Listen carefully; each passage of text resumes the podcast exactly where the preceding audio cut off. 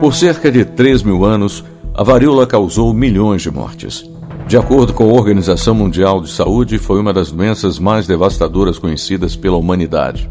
Hoje, essa doença infecto-contagiosa é considerada erradicada graças ao experimento realizado pelo médico britânico Edward Jenner em 14 de maio de 1796, que resultou na primeira vacina do mundo. Provocada pelo vírus ortopoxvirus variolae, a varíola pode ser transmitida pelo ar ou contato direto com pessoa infectada. Os primeiros sintomas incluem febre alta e fadiga. Depois aparecem manchas e bolhas pelo corpo. 30% das pessoas contaminadas morriam. O primeiro passo para o desenvolvimento da vacina veio com Edward Jenner, quando ele observou que as vacas tinham feridas semelhantes à varíola humana. E as pessoas que tinham contato com esses animais durante a ordenha não desenvolviam a doença. Em 14 de maio de 1796, o médico britânico fez um teste. Recolheu o líquido que saía das bolhas de uma mulher contaminada com varíola bovina e passou em arranhões no braço de um menino de 8 anos. Cerca de um mês e meio depois, Jenner pegou o material de um paciente com varíola humana e repetiu o procedimento.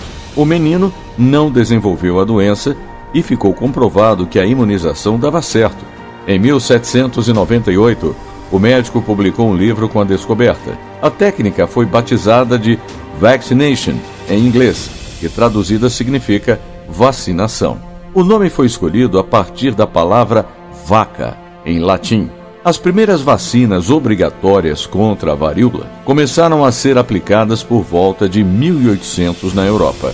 Em 1922, escolas norte-americanas passaram a exigir comprovante de vacinação contra a doença. Em 1967, a OMS lançou uma ampla campanha de imunização mundial e, em 1980, declarou a erradicação da varíola. Atualmente, a vacina não é recomendada na imunização de rotina. É indicada somente para pessoas com alto risco de exposição a vírus da família ortopóxicos, como pesquisadores, por exemplo.